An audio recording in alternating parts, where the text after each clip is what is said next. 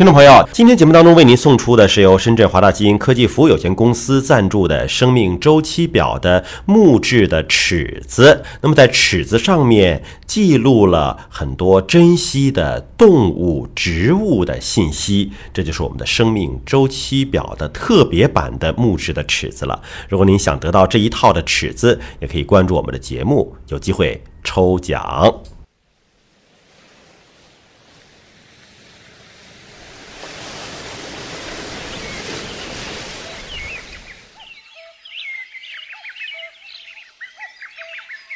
生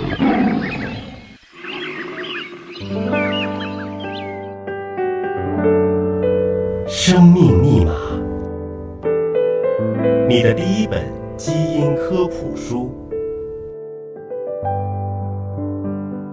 欢迎您关注今天的生命密码，我是向飞，为您请到的是华大基因的 CEO 尹烨老师。尹烨老师好，向飞同学好。今天聊一种病毒啊，很多人也是胆战心惊的啊，就是狂犬病的病毒。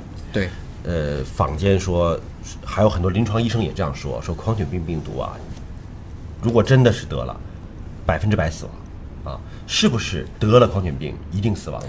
我们说狂犬病发作之后的致死率接近百分之百。嗯，你用了接近，嗯，为什么呢？因为在美国有些极限案例，它不是被狗咬的，是被蝙蝠咬的，嗯，采用了一种叫密尔沃基疗法，那这一部分人还是奇迹般的生还。嗯，就是蝙蝠传播的，其实也是狂犬病的病毒。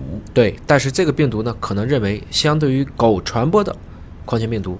也许它的预后会略好。嗯，这就涉及到我们第二个问题了。说狂犬病嘛，这个这个病毒里边都有个“犬”字，但刚才就已经说了，不光是狗能够传播，所有的哺乳动物，所有的哺乳动物，包括人，都可以作为传播者，都可以作为狂犬病毒的一个传播者。对的，因为狂犬病毒非常特殊，它不是走血液，它是走神经系统的。从这个意义上讲呢，我们也把它的范围就限定在了哺乳动物，比如说蝙蝠是一种哺乳动物。猫也可能会传播传狂犬病，还有有的家里养那个小老鼠的，养仓鼠的，都是可能的，都啮齿类也是，哎，这都是可能。所以只要被哺乳动物咬伤，都应该及时去处理。被人咬了，被如果真被人咬了，你很难讲这个人是不是携带狂犬病病毒啊？因为现在中国的养狗还是不够文明和理性的，嗯啊。但是反过来讲，你就明白了，那如果被昆虫咬了，要不要去处理呢？昆虫会传播狂犬病吗？不会。不会，哎，昆虫是不会，包括被鱼咬了、被乌龟咬了，我们也都不用担心，它至少不会传播狂犬病病毒。与、蚊子可能会传播登革热，哎，这是另外的问题。被铁钉扎了，要可能会传递破伤风，对，那是对应的处理。那你说真的是被狗咬了啊，或者被其他哺乳动物咬了，正确的处置方式是什么呢？建议大家看一下 CDC 发布的相关的一个指南，这个是比较权威的。我们基本理解，首先就是处理伤口，包括。把这个血往外挤，而且建议是用肥皂水去冲洗伤口，而且时间要很长，啊，经常有推荐要在十五分钟以上的，然后立即就医，立即去就医，包括要注射狂犬病对应的疫苗。疫苗一般我们觉得是没发生的时候去注射，你这狂犬病狗都咬到身上了，再注射疫苗还有用吗？狂犬病疫苗是一个特殊的存在啊，它不是预防性疫苗。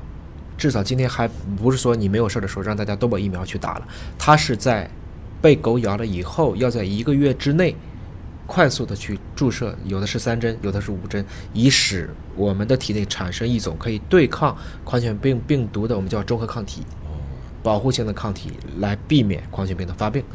因为狂犬病你可以携带，但只要不发病，那这个人就还可以正常生活，但一旦发病。这个发病期短的可能大概一两个月，长的可以到十几年都有的。但是，一旦发病，其实无药可救。